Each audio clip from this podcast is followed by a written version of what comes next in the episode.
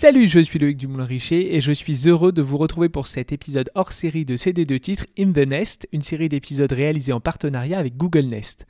Comme d'habitude, je vous y dévoile l'histoire et les secrets d'une chanson de la période 1996 à 2003, son impact et les dessous de l'industrie du disque.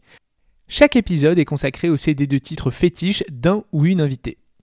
Si vous appréciez ce podcast, abonnez-vous sur votre plateforme préférée, suivez-moi sur Twitter ou Instagram, cd2titre underscore pod, et parlez-en autour de vous. Ce n'est pas fait exprès, mais récemment j'ai fait la part belle au hit de l'automne 2001. Entre la métamorphose de Britney et la renaissance rock de Pink, et maintenant le lancement en fanfare de Shakira, quelle période bénie pour la pop. Il était grand temps de parler de la plus internationale des colombiennes et de son expansion réussie hors des marchés latino-américains, Merci à Laurine, qui est derrière le compte Instagram La Pote Gênante, de m'avoir suggéré de ressortir le CD de titre de Whenever, Wherever de Shakira.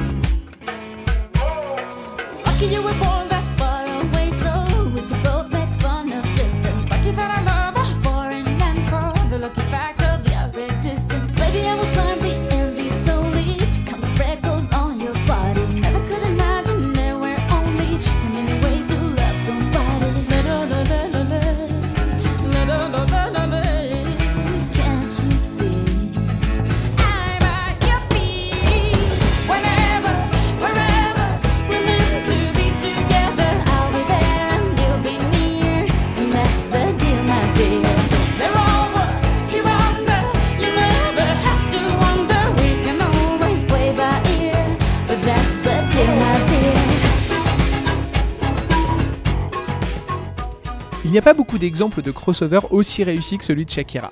Crossover, c'est le terme consacré pour désigner un ou une artiste qui connaît le succès au-delà de son marché attitré, qu'il soit géographique, stylistique ou lingual. Shakira s'affranchit des trois d'un coup lorsqu'elle décide de s'attaquer aux pays non hispanophones. Elle est au croisement de deux marchés, deux langues et plusieurs cultures. Pour résumer, Shakira Mebarak Ripoll mène une carrière de chanteuse depuis son plus jeune âge dans sa Colombie natale.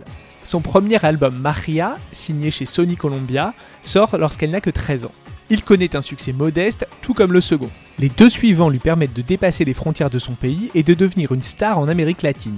Notamment le quatrième, Donde Estan Los Ladrones, qui se vend à 7 millions d'exemplaires. Elle enchaîne sur un live, son album MTV Unplugged, qui fait penser à Sony qu'un avenir est possible au niveau mondial. En 2000, elle reçoit 5 nominations à la première édition des Latin Grammy Awards, déclinaison pour la musique latine de l'incontournable cérémonie américaine. Le timing est parfait, il est temps de partir à la conquête du monde. Elle travaille donc sur son premier album crossover, Laundry Service. Whenever Wherever en est le premier single, il sort le 27 août 2001 aux États-Unis. C'est un mélange qui tient de l'alchimie parfaite entre la pop mainstream, les influences latines et un songwriting assez unique. Shakira, qui écrit elle-même ses paroles, a appris l'anglais les deux années précédentes, ce qui donne une utilisation de la langue assez peu conventionnelle en matière de standards d'écriture pop. Les couplets explorent tout ce que la chanteuse est prête à faire pour retrouver son amant, mais avec un twist assez amusant. Par exemple, Chérie, je pourrais escalader les Andes juste pour compter les taches de rousseur sur ton corps. Ou encore, quelle chance que mes lèvres ne se contentent pas de marmonner, elles débordent de baisers telle une fontaine. Ou enfin le mythique, quelle chance que mes seins soient de taille modeste, ainsi tu ne les confonds pas avec des montagnes.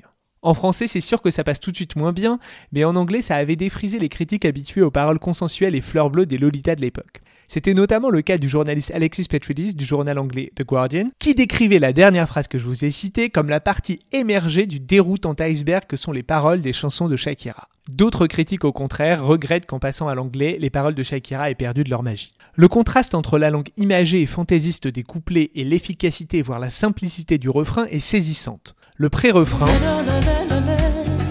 ne vous laisse aucune chance, il s'imprime à jamais à la première écoute et le refrain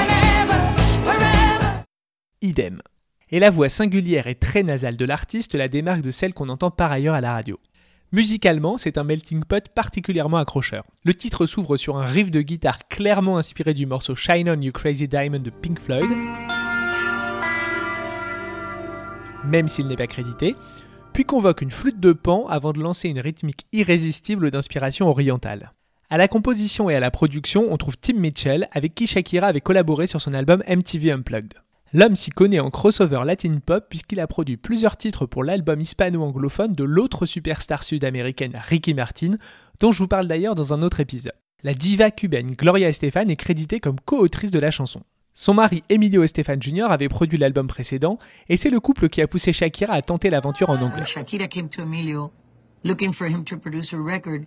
She was just looking for him to produce her record in Spanish. And I said, not only we want to do a Spanish album, we're going to do an English album. She told me, that will never happen because I don't speak English. I said, you will learn. Le single grimpe jusqu'à la sixième place du Billboard américain. En Europe, il atteint le sommet partout et notamment en France où il y reste accroché 4 semaines. Ce sera la troisième meilleure vente de l'année chez nous avec plus d'un million d'exemplaires écoulés. Les Anglais attendent le mois de février 2002 pour sortir le titre qui se classe deuxième et dépasse le million de singles vendus. Whenever Wherever se vend au total à plus de 8 millions et demi d'exemplaires dans le monde, ce qui en fait l'un des plus gros succès de l'histoire. Pour les marchés hispanophones, le titre sort en version espagnole, il est rebaptisé Suerte et voit ses paroles traduites quasi mot pour mot et le clip tourné à l'identique de la version anglaise.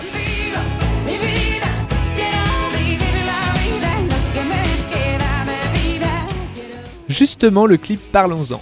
Tourné sur fond vert et à grand renfort d'effets spéciaux, on y voit la diva traverser divers paysages. Des océans en plaine sauvage remplis de chevaux, puis des déserts au sommet enneigé, il montre une Shakira au ventre extra plat et extra expert en ondulation, traverser toutes les embûches pour prouver son amour. A première vue, avec son titre pop super accrocheur, son look très sexy et ses cheveux nouvellement teints en blond, on aurait pu penser que Shakira était une pop star de plus comme il en existait déjà des dizaines. Sauf qu'à y regarder de plus près, elle détonne. Elle est amie avec le prix Nobel de littérature colombien Gaël Garcia Marquez, qui clairement est en admiration devant elle si on en croit ce qu'il a écrit à son propos en 1999. Personne ne peut chanter ou danser avec la sensualité innocente que Shakira semble avoir inventée. En interview, elle décontenance les journalistes en explorant avec aisance l'existentialisme ou l'approche freudienne de la psychanalyse. Au rayon des amours, elle partage alors sa vie non pas avec un acteur ou un chanteur en vue, mais avec Antonio, le fils du président argentin déchu Fernando de la Rúa. Ses influences, ce ne sont pas les grandes divas, mais The Cure, Pulp ou Radiohead. Ce sont ces artistes rock qui, adolescentes, lui ont donné envie de devenir chanteuse. Elle maîtrise la guitare, on la voit régulièrement derrière une batterie en tournée, et dès son deuxième single en anglais, Underneath Your Clothes, elle propose une ballade rock qui fait penser autant aux Beatles qu'aux Bangles et s'éloigne radicalement de son premier single anglophone. Ce tropisme pop-rock s'effacera progressivement, le grand public préférant Shakira dans la case de la pop ensoleillée et festive, de Hips Don't Lie à Waka Waka et de la Tortura à Loca. Shakira est la première superstar latina née et ayant grandi en Amérique du Sud à s'être imposée mondialement. Ses collègues Jennifer Lopez, Enrique Iglesias ou encore Marc Anthony sont eux nés en Europe ou aux États-Unis et ont toujours eu la double culture. Si son succès dans les pays non hispanophones est un peu retombé ces dernières années, sa région d'origine ne lui a jamais tourné le dos. Il faut dire qu'elle a habilement joué sur les deux tableaux et n'a jamais négligé son public des débuts.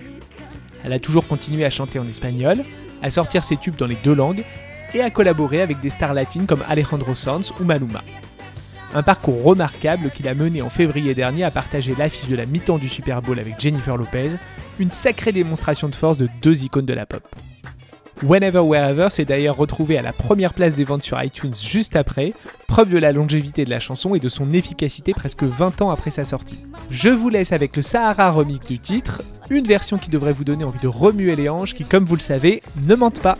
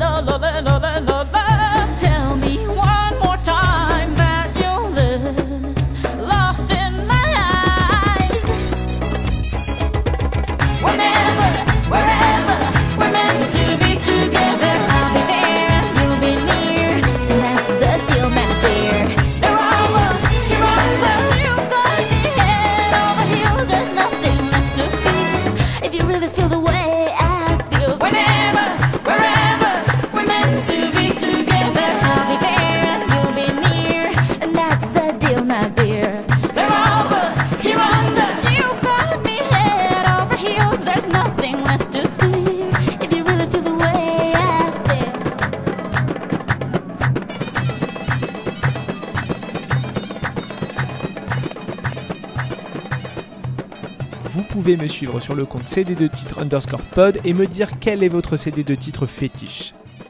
Merci d'avoir écouté cet épisode hors série de CD2 titres In the Nest. Bonne nouvelle, il y en a 6 autres dispo dès maintenant sur votre plateforme préférée et sur cd2titres.com. On y parle de Pink, de Ricky Martin, de Mano, de Nelly et Kelly Roland, de Jennifer et de Britney Spears. Je suis Loïc Dumoulin-Richer et je vous dis à très vite